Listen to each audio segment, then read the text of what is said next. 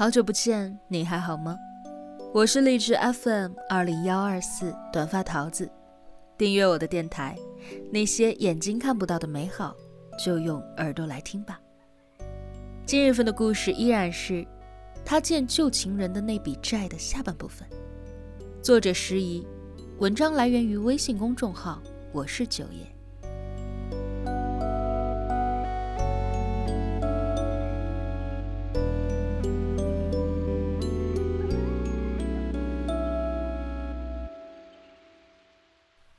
很快的，远远开来了一辆越野车。唐小欧不懂车，但是那个霸气的外观，一看就知道很贵。越野车停好之后，车里下来一个人，一身浅灰色的休闲西装，衬得那人十分的有型。果然，有型的人开有型的车。唐小欧默默地流了下口水。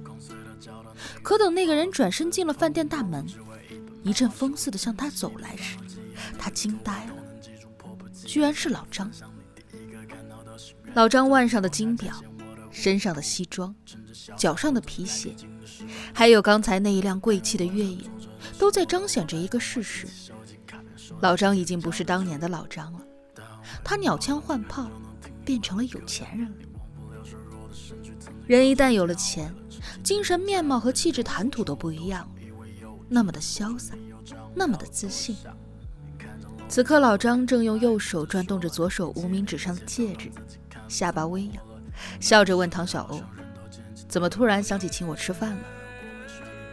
瞧瞧，说话的姿态和声音都变了。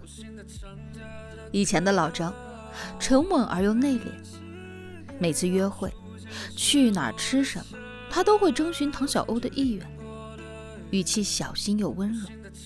好像唐小欧是一个沉睡的公主，生怕声音大了能把她惊醒似的。金钱果然有魅力。此时的唐小欧感觉哪儿哪儿都不对了。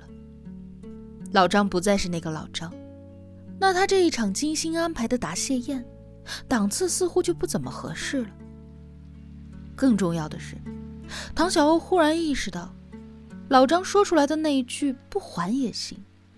可能并不是因为对他旧情未了，而是他要彰显他的实力，以便力证他抛弃他是一个错误。唐小欧用力挤出一抹假笑，因为你帮了我，所以要请你吃饭啊。他利落地给老张倒茶斟酒，推碗递筷，热情地询问老张的近况，话里还诚挚地表达了对他的谢意。却绝口不提还钱一事。是的，唐小欧改变主意了，他不想还钱。凭什么还？唐小欧想，自己不图名利的跟了他一年多，除了那些得到了看不见的和摸不着的关心和宠爱，还有一个小三的名头，实质性的东西他什么都没捞着。凭什么自己担个小三儿的名？却没得到过情人给予的物质享受呢？凭什么自己就没这个命？跟他的时候他落魄，分开了他倒开始发迹了。那会儿老张穷，他也就不说什么。可现在不一样了，老张有钱了，这就让唐小欧心里生出了诸多的不平衡。自己一个未婚女孩给老张做了一年多的情人。拿他点钱，难道不应该吗？饭局气氛融洽，席间唐小欧和老张忆往昔说今朝，两个人谁也不往十万块钱的借款话题上聊。唐小欧知道，只要他不主动提还钱一事，老张是断然不会提及的。不管是因为男人的面子，还是他真的不在乎，只要他俩谁都不提，他就决定装傻到底。唐小欧面上应付着老张，暗地里拨弄着自己的小九九，还不断的给自己心理暗示，告诉自己这十万块钱即使不还也说得过去。心理暗示多了，假的也能成真。唐小欧发现自己那一颗犹豫、彷徨、反复不定的心渐渐的安稳了下来。他说服自己接受了自认的事实，借来的那十万不还了，就当是老张为他俩曾经一年多的感情买了个单。微醺的唐小欧十分享受此刻的状态，钱在兜里，主动权在手里。几年前的付出，在几年之后有了实质性的回报。他能够接受老张因为穷而没得给，而绝对无法认可他给得起却从来都没给过。这完全是两种概念：意识里的主动性和行为里的动作性。饭吃到一半，唐小欧的电话响了，是他哥打来的。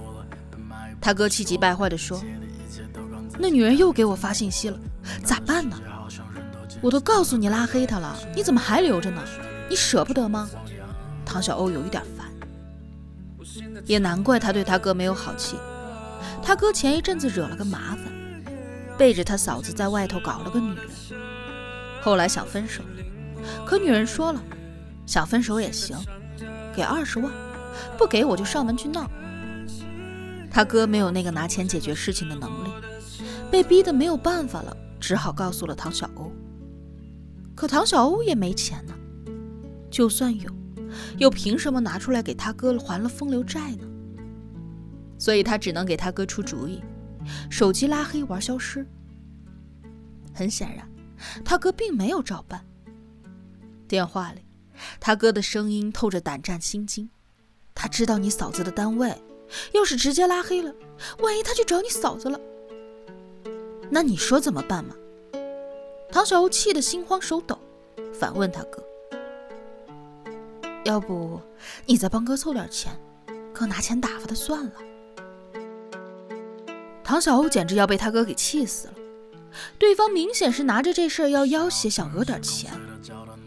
要是这一次痛快的给了，对方一定觉得这钱来的太容易了，会得寸进尺的。再说，凭什么给他钱？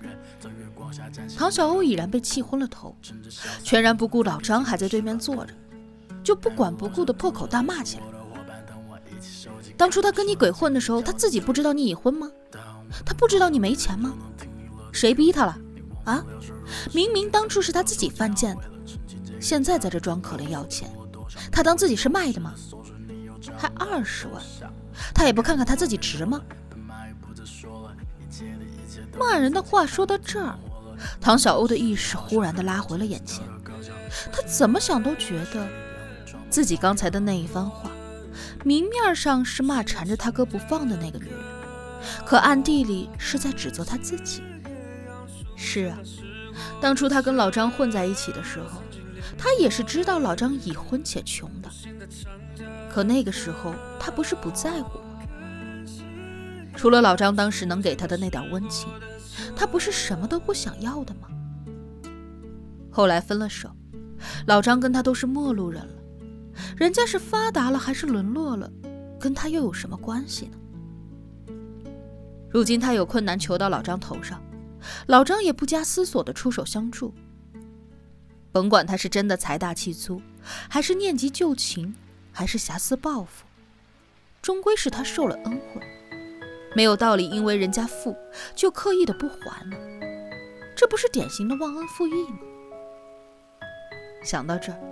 唐小欧坐不住了，拿起手机冲着老张笑道：“我还你钱呀，转你哪张卡上？”老张愣了一下，说：“哦，当时转出的那张卡就行。”唐小欧利落地解锁手机，当面转账给老张。等老张的手机有入账信息提示音时，唐小欧才算真正的长长的松了一口气。旧情人的这笔债。总算是了了。到此，感谢宴接近尾声，他们也是时候分道扬镳了。老张起身，潇洒的抬手示意了一下，仍旧对唐小欧甩了那句话：“以后有需要记得找我。”然后转头走出了饭店。透过落地窗，唐小欧对坐进越野车里的老张的身影悄声地说了一声：“谢谢。”那是他发自肺腑的声音。